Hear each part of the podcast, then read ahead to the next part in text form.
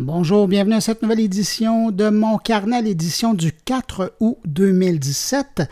Une édition plus courte qu'à l'habitude, milieu d'été oblige, mais euh, quand même pas mal remplie. Au programme cette semaine, on va notamment parler de l'importance de la sécurité et de l'éthique dans la conception des sites web avec Luc Lefebvre de Crypto Québec. Oui, le même Luc Lefebvre euh, que vous entendez dans le cadre du podcast du même nom, Crypto Québec. Ça, c'est Jean-François François Poulain qui euh, l'a rencontré et nous présente l'entrevue. On va revenir sur un excellent papier paru dans le monde diplomatique au sujet de l'Internet russe, le Rutnet. Et puis, on a une nouveauté euh, qu'on commence cette semaine, le billet e-commerce de Stéphane Ricoul. Et puis, évidemment, je vous proposerai, en toute fin de mon carnet, une balado à écouter très drôle.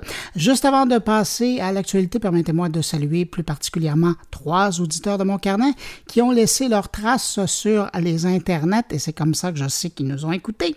Jean-Marc Leclerc, Bernard Bélanger, Marc-André Monfette, merci beaucoup d'avoir écouté mon carnet. Et puis bien sûr, ben merci à vous hein, qui nous accueillez présentement entre vos deux oreilles. Allez, on y va.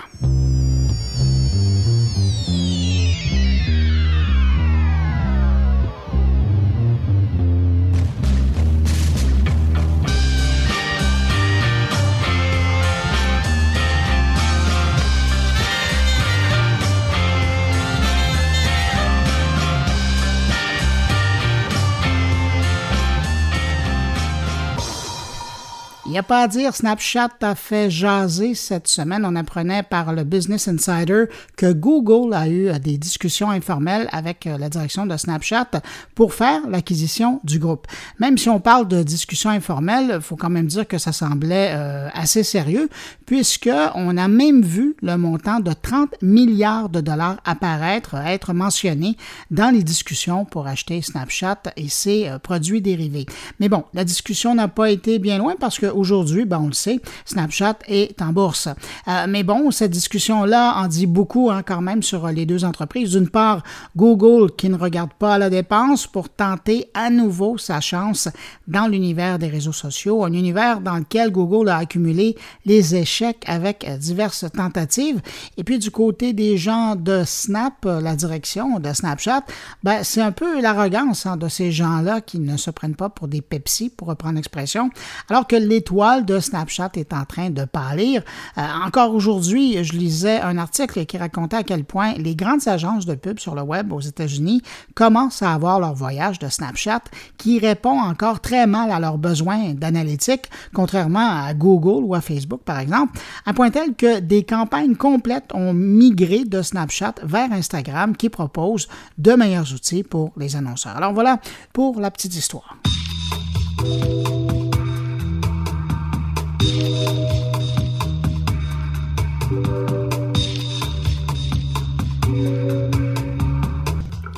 Vous avez vu passer l'info probablement déjà dans les médias traditionnels euh, ces derniers jours. YouTube qui lance une chaîne dédiée à la création canadienne, baptisée YouTube Canada en scène. On dit chez Google que c'est la première fois que YouTube inaugure une chaîne nationale, entre guillemets, pour faire un genre de curation du contenu et être le miroir de ce qui est intéressant à découvrir sur YouTube et fait au Canada ou par des Canadiens. On y retrouve déjà un lot de vidéos du gouvernement fédéral, des vidéos qui relatent l'histoire du pays des vidéos musicaux produits par des artistes autochtones du pays et bien sûr des vidéos produites par des YouTubers canadiens en français et en anglais. C'est un beau coup de la part de YouTube et de Google qui euh, font à leur façon la promotion de la culture canadienne et répondent de façon indirecte à un reproche que bien des gens de l'industrie culturelle au pays euh, leur ont fait euh, depuis longtemps. D'ailleurs, à ce sujet, la semaine prochaine, Marie-Josée Lamotte, la patronne de Google Québec, devrait être de mon carnet pour parler de cette initiative plus en détail.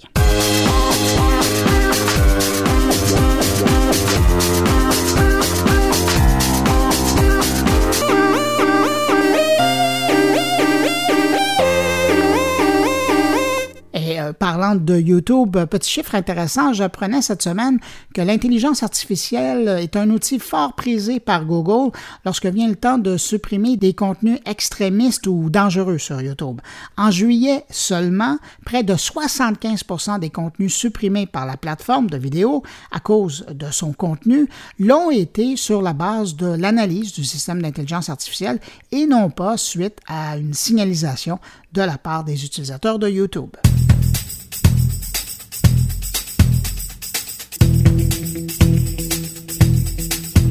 Les sites trop lents à charger vont disparaître de votre fil d'actualité Facebook. C'est ce qu'on devrait voir disparaître dans les prochains mois selon les dires de Facebook. Le réseau social est en train de modifier son algorithme d'affichage du fil d'actualité pour favoriser les sites plus rapides. Il semble, selon les chiffres de Facebook, que 40% des internautes abandonnent la visite d'un site web lorsque son chargement prend plus de 3 secondes. Avec cette observation en poche, Facebook a donc décidé de favoriser les sites les plus rapides. Maintenant, si vous demandez comment Facebook va faire son tri, ben c'est assez simple. Facebook va estimer le temps de chargement des pages visitées en prenant en compte la vitesse de connexion de l'utilisateur ainsi que la vitesse moyenne de chargement de la page.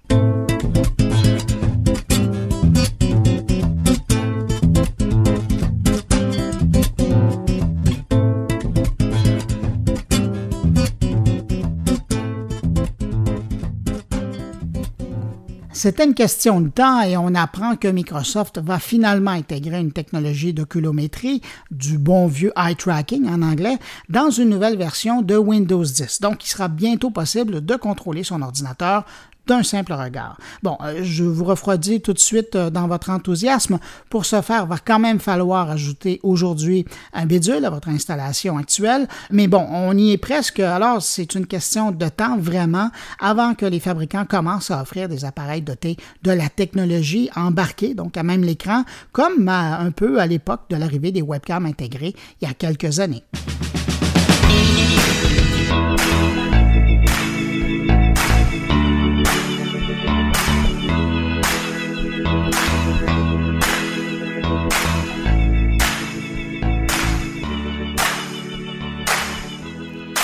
Après des alliances stratégiques avec les États-Unis, la Nouvelle-Zélande et l'Australie, on apprend que le CRTC a signé un protocole de collaboration avec le bureau du commissaire à l'information du Royaume-Uni.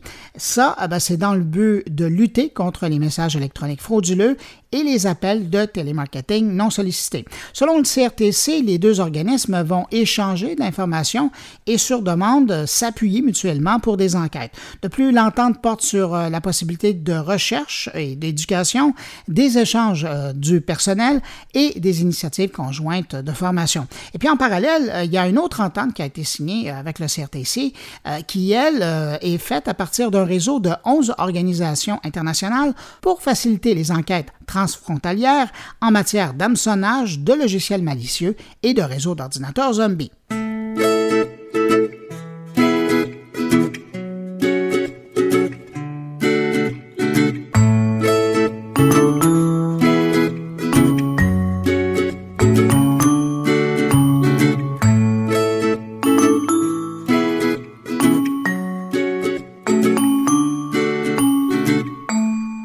Pour ceux qui ont à transférer de l'argent, des connaissances. Dorénavant, il sera possible d'utiliser Skype et PayPal pour envoyer de l'argent à un autre abonné de Skype lors d'une conversation.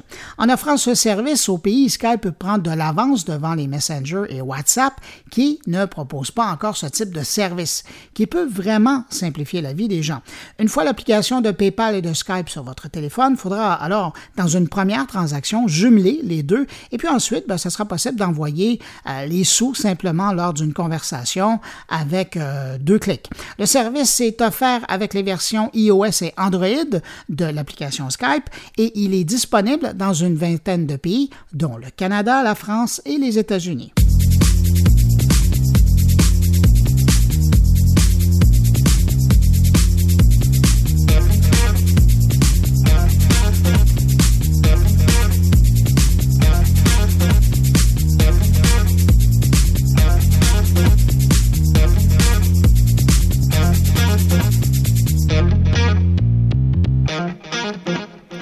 Mozilla revient dans l'actualité avec l'annonce de trois nouvelles fonctionnalités présentement en test. Malgré le fait d'une certaine décroissance dans le nombre d'utilisations, et je dis certaines pour être poli, la Fondation Mozilla annonce que pour bientôt, il sera possible d'avoir le partage de fichiers chiffrés, la recherche vocale et la prise de notes intégrées à partir de son logiciel de navigation éponyme. Et si vous êtes curieux, ben, vous pouvez aussi tester ces nouvelles fonctions. Euh, si vous avez évidemment déjà le furteur d'installer sur votre ordinateur, Mozilla vous demande seulement d'installer le module Text Pilot qui, lui, vous donne accès aux divers tests en cours.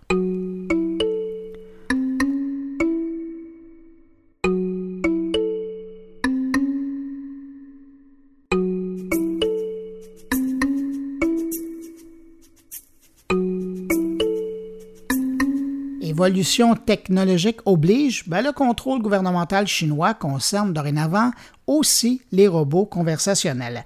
Et cette semaine, on a eu l'illustration de l'intérêt que le gouvernement de Beijing porte au chatbot.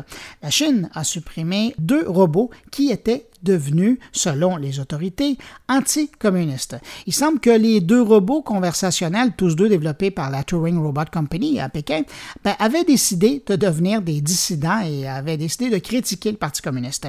Évidemment, un comportement qui n'a pas plu aux responsables de l'entreprise, mais aussi de l'application messagerie instantanée Tencent qui utilisait ces robots pour euh, faire du divertissement auprès euh, de leurs euh, abonnés. Ce changement idéologique d'un des deux robots a été observé alors qu'un utilisateur a demandé à celui-ci s'il aimait le Parti communiste et le robot a répondu tout simplement non. Et lorsqu'un autre utilisateur a écrit Longue vie au Parti communiste, ben le robot en question a répondu Pensez-vous que des politiciens aussi corrompus et incapables peuvent durer longtemps Et il a terminé en disant La démocratie est ce qu'il y a de mieux.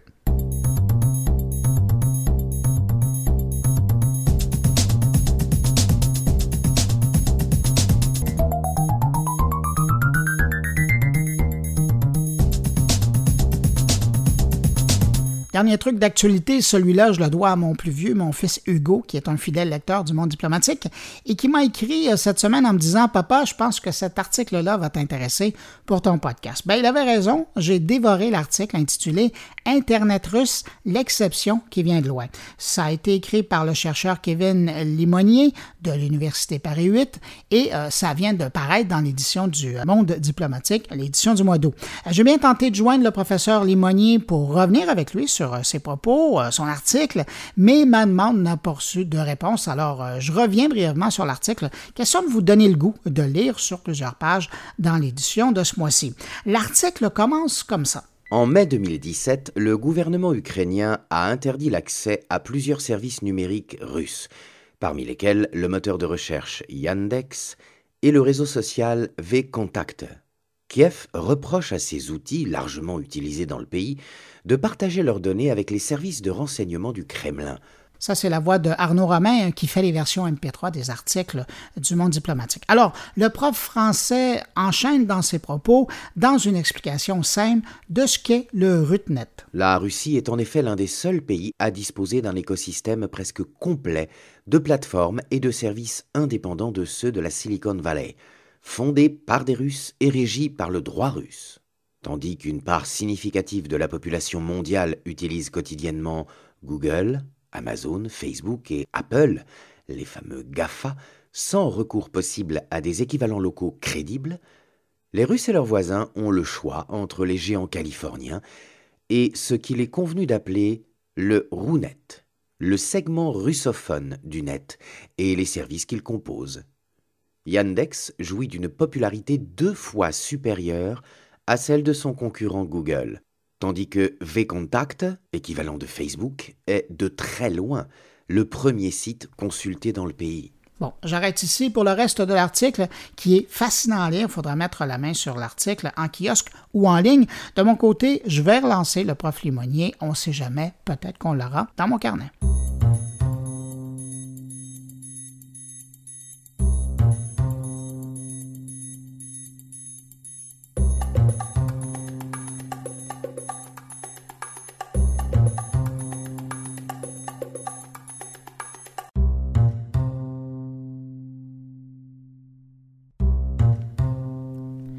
Petite première cette semaine et vous me direz ce que vous en pensez. Vous souvenez-vous de Stéphane Ricoul? Il était de passage dans mon carnet il y a quelques semaines pour parler d'un concours pour entrepreneurs et aussi de son événement e-com qui aura lieu en septembre prochain à Montréal. Eh bien, depuis notre rencontre dans ma voiture, vous vous souviendrez, j'avais fait l'entrevue dans ma Fiat 500.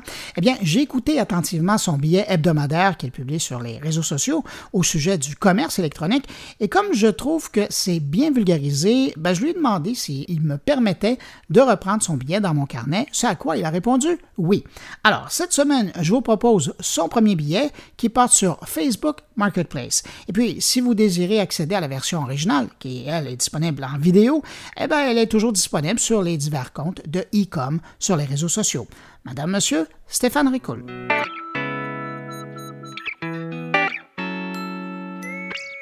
Bonjour tout le monde, bienvenue dans cette nouvelle capsule Open. Alors aujourd'hui, mon sujet d'actualité, euh, c'est pas Amazon qui pourtant euh, nous ont annoncé que d'ici de moins de 10 ans, euh, ils allaient nous sortir un traducteur pour comprendre le langage de nos animaux domestiques. Mais c'est pas ça mon actualité. Mon actualité, c'est Facebook. pourquoi Facebook? Parce que hier soir est apparu en toute discrétion un petit icône de plus dans mon application Facebook qui ressemble à un gâteau étagé avec du crémage dessus. quand vous cliquez dessus, ben, vous tombez sur le Facebook Marketplace. Alors ça, il l'avait lancé l'an passé aux États-Unis. La critique avait été un petit peu sévère euh, parce que certains marchands, on va dire louches, vendaient des choses non légales dessus. Euh, donc, euh, j'ai comme l'impression qu'ils ont fait un lancement un peu timide ou très discret au Canada pour leur marketplace. Sauf que plusieurs fonctionnalités intéressantes et plusieurs aspects, notamment la, la, gratuité dans le sens où Facebook ne prend pas de commission sur les ventes qui vont se faire. L'autre aspect intéressant, c'est que ça remplace ou ça complète un Kijiji dans le sens où c'est monsieur, madame, tout le monde qui peuvent vendre sur le marketplace de Facebook. On prend une photo, on met une description, un prix, puis c'est terminé. Et on peut aussi géolocaliser en fonction de notre domicile. Alors, il manque les aspects euh, dedans de euh, rating, de, de, notes que l'on donne à un vendeur, mais Facebook part du principe que vous avez accès au profil Facebook de la personne qui le vend, donc il n'y a pas besoin d'avoir une notation associée à ce vendeur-là. Bref, plusieurs aspects que je trouve intéressants, mais j'aimerais entendre votre opinion là-dessus. Alors je vous donne rendez-vous dans les réseaux sociaux. J'ai très hâte de vous lire. Merci.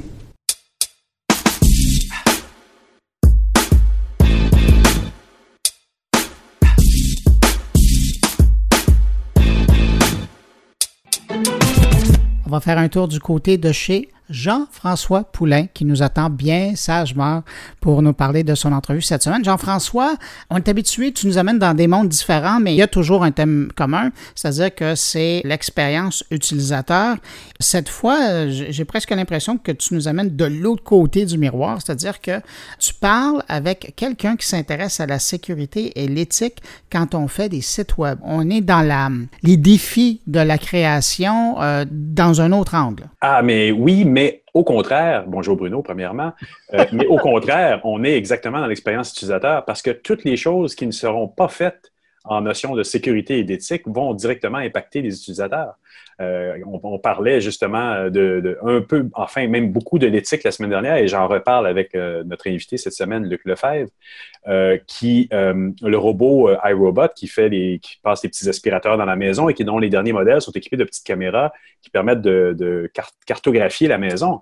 Eh bien oui, c'était dans les, 69 pages de documents que tu devais signer au début, puis tout le monde l'a signé, évidemment, comme on jamais ces documents. C'est légal, mais est-ce que c'est éthique? Est-ce que parce que tu as créé un nouveau petit réseau social euh, montréalais, euh, tu as tout mis en ligne, tout le monde est content, a signé comme euh, tout le monde signe les petits les accords, des trucs au début, les termes et conditions, et puis, mais toi, dans ta tête et dans ces conditions-là, ben, c'était que tu allais les revendre à, tous les grands joueurs de, la planète. c'est une question d'éthique. C'est une question qu'on peut se permettre de se poser dès le départ, puis c'est des questions qu'on soulève, que je soulève avec Luc dans l'entrevue. Puis la sécurité, mais c'est la même chose il y a plein d'étapes. On, peut faire des sites web, des applications, toutes sortes de, produits interactifs qui ne tiennent pas en compte nécessairement la sécurité. Tu peux très bien sortir un produit, ta base de données n'est pas chiffrée, ta base de données n'est pas protégée. Quelqu'un rentre dedans, ben, un pirate professionnel de Russie rentre dedans, expose, comme il y a eu avec Ashley Madison, expose le fait que tu es marié, mais que tu es sur un site de rencontre. Oh là, l'horreur. Eh bien, voilà, ben, tu as une responsabilité. Bon, et, même, on peut aller plus loin, on peut dire que ça va te coûter des sous si tu n'en tiens pas compte, parce que tu vas être poursuivi.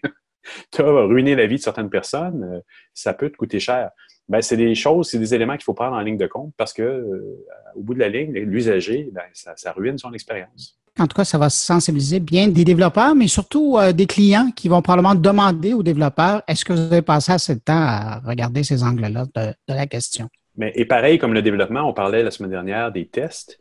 Euh, il faut parler aussi des, audits de sécurité qui sont possibles de faire. Je veux dire, on peut ne pas les faire. On peut, un peu comme dans les tests, s'assurer au début de certains paramètres. On n'a pas à tester tout le long du processus ou on peut tester au long du processus et on peut auditer ou on peut familiariser ces programmeurs et leur faire suivre des formations euh, au niveau de la sécurité informatique. Et à ce moment-là, les audits ne sont peut-être pas nécessaires. Et ça, c'est un autre élément que Luc euh, nous soulève euh, dans, dans, dans l'entrevue. Et Luc fait partie de la firme Landry et Associés, donc il s'y connaît quand même.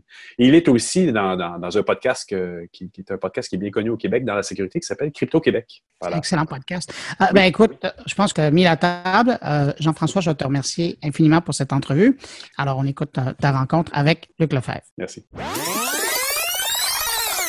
Euh, je pense qu'il y, a deux angles à garder en tête avant, toute chose. Un, c'est pour euh, la sécurité du client. Puis deux, c'est pour la sécurité des utilisateurs du site du client. Là, une fois qu'on part avec, euh, avec cette idée-là, il y des, y a des bonnes pratiques à suivre. Ben, c'est les, c'est les best practices. On s'entend que dans la réalité, les clients, des fois, ça a un impact sur le budget. Le budget est limité, puis on peut pas suivre les meilleures pratiques, etc. C'est bien correct. Mais moi, par exemple, dans le cas avec, euh, avec beaucoup de mes clients, la meilleure des choses, ça serait de, au fur et à mesure du développement de l'application, euh, que ce soit genre en mode agile ou en mode pas agile, euh, avoir une série de tests au fur et à mesure que le projet avance avoir des, des, experts en sécurité informatique qui font des tests, qui vont, passer, qui vont auditer le code au fur et à mesure que le site est développé. Pour s'assurer qu'il n'y a pas des. Tu sais, des fois, on prend des raccourcis quand on va développer un site où euh, on, est confortable dans certaines méthodes de coder, mais ça peut être en fait euh, des dangers de sécurité au niveau du code. Euh, donc, s'assurer au fur et à mesure que le projet avance qu'il y a des outils de sécurité qui sont faits par des experts. Là, évidemment, je comprends que ça a un impact sur un budget de, de, faire autant d'audits de sécurité. À ce moment-là, c'est vraiment juste s'assurer, quand le site est rendu, et là, on s'entend que ça vient avec un coût qui est ça se peut que si le site est vraiment mal codé, ça a un impact sur le, sur le projet en tant que tel à la fin. Mais minimalement, au moins à la, fin, de chaque projet, euh, il devra avoir un audit de sécurité sur le code, que ce soit un app ou que ce soit un site web, euh, dans lequel justement des experts en sécurité vont pouvoir faire une tonne euh, de différents tests, minimalement pour s'assurer qu'un pirate qui serait de niveau professionnel, puis qui se trouverait, on, on, appelle ça en mode black box, donc c'est quelqu'un qui serait pas dans l'entreprise, ce serait quelqu'un qui serait comme dans un dans un autre pays ou qui est pas qui, qui est pas directement connecté avec l'entreprise, qui voudrait essayer d'avoir les données de l'entreprise, qui pourrait pas accéder à ces données-là. Donc, de manière générale, de mon expérience, ces audits-là vont souvent permettre de régler des problèmes la plupart du temps, c'est pas des failles qui sont ultra critiques et c'est des trucs qui peuvent se régler en fin de projet sans que ça ait un impact sur le développement du projet. On peut le dire aussi, je, vous risquez d'avoir à réinvestir 100% de votre temps. Si vous développez pendant un an mais vous n'avez pas fait de plan, vous risquez fortement d'avoir à tout refaire. Est-ce qu'on peut, j'imagine, dire peut-être même pire que 100% dans le cas d'un audit de sécurité, si des données des particuliers sont, sont compromises, des données de paiement ou des données de vie privée, les poursuites judiciaires peuvent largement mettre une compagnie à l'eau. Absolument. Puis surtout si, tu sais, puis je par exemple des, des, clients qui sont par exemple des cabinets d'avocats. Des fois, euh, c'est sûr que peut-être que leur système leur intranet ou leur système interne ne sera pas connecté à travers leur site web, mais peut-être ça se pourrait qu'il y ait des services qui parlent à un autre service interne, puis que ça finisse par compromettre des dossiers qui sont super confidentiels. Puis là, à ce moment-là, si ces données-là sortent, puis le cabinet se fait poursuivre, exemple, eux doivent démontrer qu'ils ont fait euh, due diligence, puis qu'ils ont, essayé de faire protéger leur site. S'ils l'ont pas fait, ben c'est terminé pour eux. Là, ils vont se faire euh, ils vont se faire laver. Donc oui, absolument, c'est aussi dans le but d'éviter des pertes à terme ou des, des pour l'entreprise en fait, euh, de, de s'assurer de se battre il n'y a plus rien qui est anodin parce que vous en avez parlé sur Crypto Québec euh, la semaine dernière. Il y avait l'aspirateur. Ah, iRobot. Oui. Puis, mais, mais tu sais, si c'est un genre de choses comme ça est mal développé, c'est des failles de sécurité là-dedans. T'as Ben oui. as carrément une caméra mobile qui se promène dans ta maison, et dont Ben quelqu'un oui. peut prendre possession. Là. Donc c'est oui, aussi anodin qu'un aspirateur peut devenir un, un- un objet d'espionnage dans la maison de tout le monde. Ben 100%. Puis là, ce qui est, ce qui est intéressant, là, ce que tu dis, c'est que probablement que le site de iRobot, tu sais, parce que moi, j'en ai à la maison. Bon, j'ai pas les robots euh, qui sont intelligents, qui mappent la maison, là, mais tu peux quand même aller t'enregistrer sur le site de iRobot tes robots, tu sais, pour avoir un meilleur service. Ils t'envoient des trucs gratuits, puis etc. Donc, moi, je les ai enregistrés. Euh, mais je pense pas que le site de iRobot a été construit pour héberger des données aussi sécuritaires qu'un plan de maison ou l'accès à distance de robots. Il y a ben, peut-être qu'ils l'ont fait, mais peut-être que ça n'a pas été développé comme ça à l'origine. Euh, donc, à ce moment-là, si le site a comme pas été développé pour héberger ce genre de données-là, mais qu'il y a un service ou un produit qui est développé qui donne accès à des données qui sont ultra confidentielles, euh, puis arrive une fuite ou un, un hack ou quelque chose, ben, on, on part. euh, là, les gens peuvent avoir accès à ta, toutes les, ta carte de ta maison, euh, justement, des camé- c'est des robots avec des caméras, c'est des robots. Donc là, on part sur quelque chose de complètement. euh, qui pourrait être complètement dramatique. Ça, ça serait similaire probablement à Ashley Madison, là. Donc, euh, c'est le genre de trucs qui fait qu'il faut les garder en tête dès le début. Puis justement, ça fait partie du rôle. Puis là, tantôt, j'ai sauté directement au code, là, mais ça fait partie du rôle du stratège puis du, du développeur en UX. euh, de, de ben, même, je dirais même avant le UX, là, vraiment de la stratégie puis la direction conseil de dire, OK, il faut quand même qu'on garde en tête une logique de sécurité dans le développement de ce produit-là. Et, et- et selon ce que tu dis, donc les paramètres qu'on doit tenir en compte à ce moment-là ou être plus sensible pour un, un concepteur ou un stratège, c'est de dire il y a de l'argent qui est inclus ou il y a quelconque euh, euh, donnée personnelle qui pourrait être monnayée qui, qui est là ou une façon de, espionner ta vie privée, il faut faire en rentrer en ligne de compte un, un audit de sécurité. Là. Absolument, ça. Puis encore une fois, la meilleure pratique, ça serait de se dire, au fur et à mesure qu'on va développer, on va faire différentes itérations de l'app, on va faire tester le code, ou en fait, ce qui, est même possible, c'est de aller rencontrer une, compagnie euh, ben, qui est spécialisée en, en sécurité informatique, avoir des formations sur le développement sécuritaire d'applications ou de sites, puis à ce moment-là, ça l'évite de faire des audits au fur et à mesure. Euh, mais au moins, les développeurs sont formés sur comment bien sécuriser, euh, ben, comment faire du code de manière sécuritaire. Puis à la fin, ben, tu as juste besoin de faire un audit. Si tu le sais déjà dès le début que tu vas faire un audit à la fin, tu peux aussi te dire au fur et à mesure, ah ben il y a tel truc que je vais vouloir qu'on audite, ou il y a telle affaire, il y a tel plugin, il y a tel truc.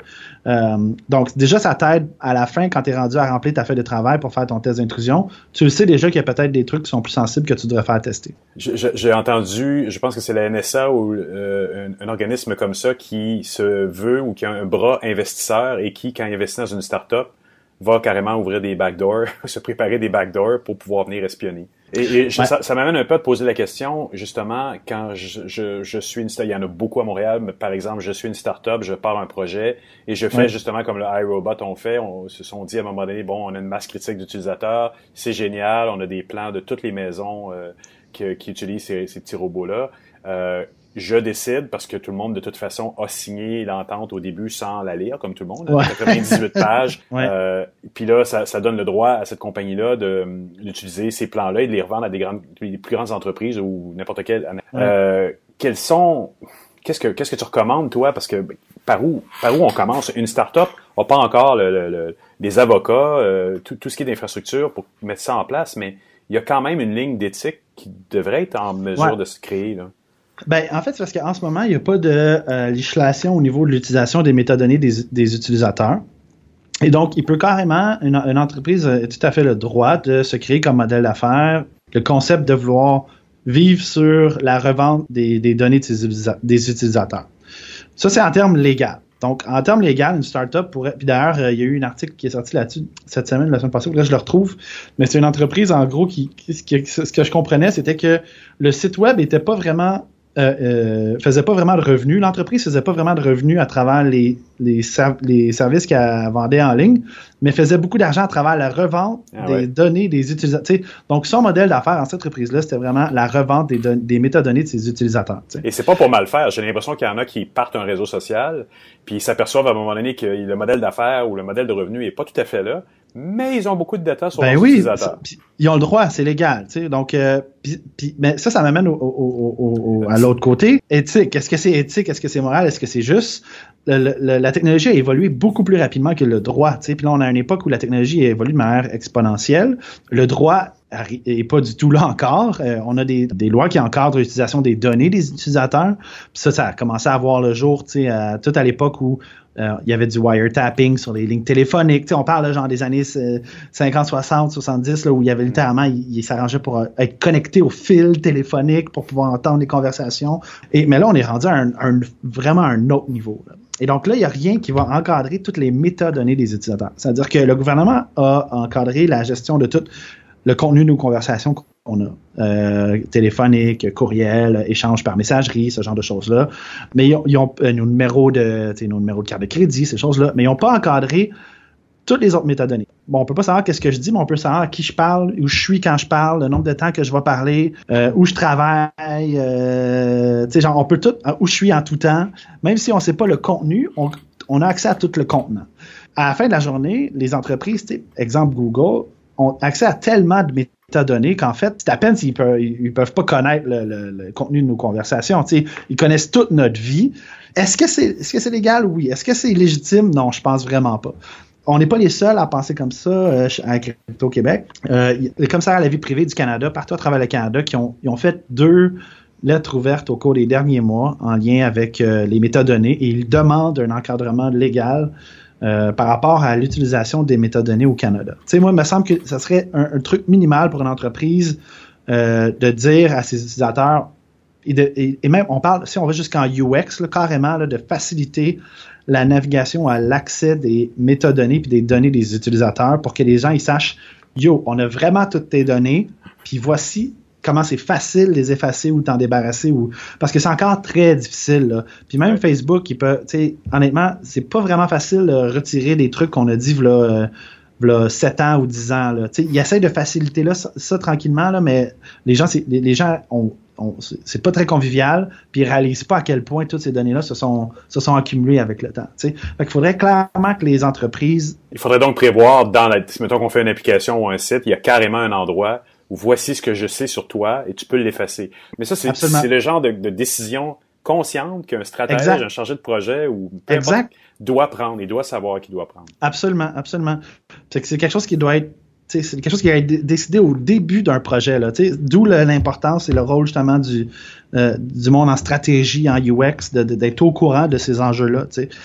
Si le stratège, le, le but, le but de- de- du stratège, puis du directeur conseil, puis du, du- du- de l'expert en UX, c'est vraiment de, de, de voir les problèmes avant qu'ils arrivent. Puis de, de, de, pouvoir aiguiller l'équipe vers ce qui va s'en venir, puis d'être au courant de ces enjeux-là. Fait que si on peut être dès le début au courant que, hey guys, faudrait probablement chiffrer, c'est la meilleure chose. euh. même si le client est peut-être pas là déjà, au moins faire comprendre aux clients les enjeux qui viennent aussi si jamais ben, il y a une fuite de ces données ou que, euh, mettons qu'il met pas son WordPress à jour puis il se fait dumper sa base de données puis que tous ses clients ont, ont- toutes les données de ses clients en sortent, ben, ah, il aurait-tu dû payer le 5000 le 5000 pièces pour faire le test d'intrusion? Ou le 5 ou le 10 000 ou le 15 000 pièces pour faire son test d'intrusion au lieu de perdre 500 000 ou 1 million en business qui vient avec, tu sais. Ça, Ou c'est- là- C'est des questions éternelles de est-ce que je paye pour faire de la prévention ou Ouais. je risque de, de- de- le gros prix après parce que j'ai per- j'ai perdu énormément de data. Puis ça peut être d'autres choses. Ça peut être j'ai perdu l'inventaire complet de, de mes clients qui, qui, qui l'ont mis en ligne. euh, Ils ont passé de Excel, ils l'ont mis en ligne, ils l'ont pas chiffré, ils l'ont tout perdu. Absolument. En tant, Ça- que, ça- en tant que stratège développeur, ça passe mal. là. As-tu des recommandations à faire de, de, de sites ou d'endroits où aller voir pour justement des stratèges qui n'y ont qui n'ont pas touché à ça encore, puis qui voudraient avoir des éléments de, de pistes déjà là? On- évidemment, nommons Crypto Québec qui passe en podcast toutes les semaines. Ouais, on a un podcast tous les semaines. Euh, on a, euh, on, on faisait beaucoup, on livrait beaucoup de contenu aussi euh, par le passé. On faisait des articles euh, en lien avec la sécurité informatique. Là, on a pris, euh, on, on se structure à l'interne, mais euh, c'est quelque chose qui va recommencer bientôt. Mais ouais, Crypto Québec, c'est une bonne source. Le podcast, ben, ça dure 30 minutes chaque semaine, fait qu'il y a comme beaucoup de contenu. Euh, mais il y a d'autres bonnes sources, là, euh, euh, notamment le FF qui, publie beaucoup en lien avec la sécurité informatique. C'est principalement une source américaine, c'est l'Electronic Frontier Foundation. C'est la défense des droits numériques, en fait. il y a, bon, Hacker News, mais ça, c'est souvent, c'est plus orienté vers les développeurs, mais c'est toujours intéressant pour les développeurs de, de, de, de, suivre ce qui se passe sur Hacker News. Il y a beaucoup d'informations qui sont liées justement à différents langages de programmation ou systèmes d'exploitation. Euh, le projet Tor, euh, le projet Tor, euh, c'est intéressant parce qu'ils sont très au jour des enjeux, je pourrais dire juridiques reliés à, l'informatique. Donc, le projet Tor, c'est ceux qui font ben, ce qu'on appelle le Darknet. Là. Donc, c'est le projet Tor qui est en arrière de ça. Fait eux sont très au courant. Ils font beaucoup de la, de la, Comme ils sont super impliqués politiquement, ils font, ils font beaucoup de relations gouvernementales, euh, ils travaillent avec le gouvernement américain sur ces choses-là aussi, ben, ils sont très au, courant des enjeux. Fait qu'ils publient aussi des informations qui sont intéressantes. PowerProject.org, c'est super facile à utiliser. Euh, puis ça te permet de naviguer le, web euh, anonymement. Donc, euh, ça, c'est super intéressant. Mais c'est un, un, outil à découvrir. Et à terme, probablement que ce que le projecteur, ça sur quoi le projecteur travaille, va éventuellement être intégré dans le, le web qu'on connaît de tous les jours, pour rendre tous les utilisateurs anonymes. Fait que, tout, tout a tendance à se balancer. Fait que c'est mieux d'être au courant de ce qui se passe maintenant parce que quand ça va arriver, on ne sera pas en retard. Euh, sinon, il y a des organisations euh, québécoises euh, qui. il, y a, ben, il y a le NordSec à Montréal. c'est une compétition de sécurité informatique, moins une organisation. Le Hackfest à Québec, eux, c'est vraiment plus une organisation. Ils ont aussi un podcast qui est très technique. Euh, que vous pouvez suivre. Puis d'ailleurs, le podcast, ils vont l'animer avec des experts en sécurité du Québec, mais aussi de la France, de l'Europe, de d'autres pays. Intéressant. Euh, et c'est en français. Fait que euh, si vous êtes un peu plus technique puis vous voulez être au courant de ça, c'est une bonne ressource. Snowden sur Twitter aussi. D'ailleurs, aujourd'hui, en fait, ils ont annoncé le lancement d'un site pour les, journalistes qui, en fait, ils il, enregistrent en temps réel toutes les menaces à la sécurité, à la liberté de presse aux États-Unis. Donc, c'est le genre de truc qui qui pourrait vous intéresser. Là. Ben, écoute, euh, Luc, merci euh, énormément. Parfait, excellent. Merci beaucoup. Salut, bye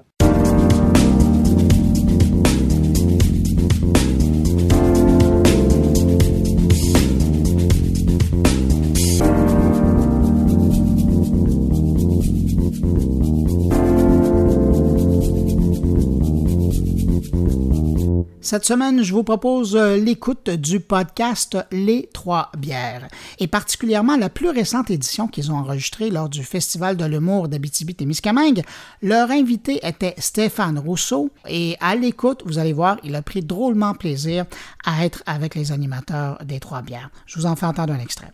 Non, mais euh, à la fin du spectacle, il y avait une madame qui, avant que, tout le monde commence à signer, qui avait crié très fort Là, Stéphane donne pas de bec à personne parce que c'est le temps de la grippe. Ah oui, c'est vrai. Puis là, euh, là, on avait tous dit OK. Puis dans ma tête, je m'étais dit non, c'est juste qu'il doit y avoir du monde dégueulasse dans le fil à qui t'as pas le goût nécessairement de donner deux becs. Hein? Non, mais on disait ça. Effectivement, je me souviens qu'on faisait passer certains messages comme ça parce que sinon, tu te retrouves, non, mais vraiment avec un un tourista, un rhume, une grippe, là, tous les soirs. Euh, des fois, il pouvait y avoir jusqu'à 400 personnes certains soirs qui attendaient. Là, puis je les passais euh, tout le monde. Puis à un moment donné, tu peux pas faire des bisous à euh, tout ce monde-là. Ben oui, mais t'avais été full fin, t'avais signé mon papier, puis là, j'étais bien énervé, puis j'avais collé dans mon journal intime. Toi, c'est sûr que je t'aurais donné un bec.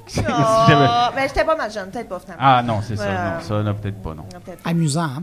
Le podcast euh, Les Trois Bières est disponible sur toutes les bonnes plateformes de distribution des podcasts québécois et à partir, évidemment, des incontournables iTunes et Google Play.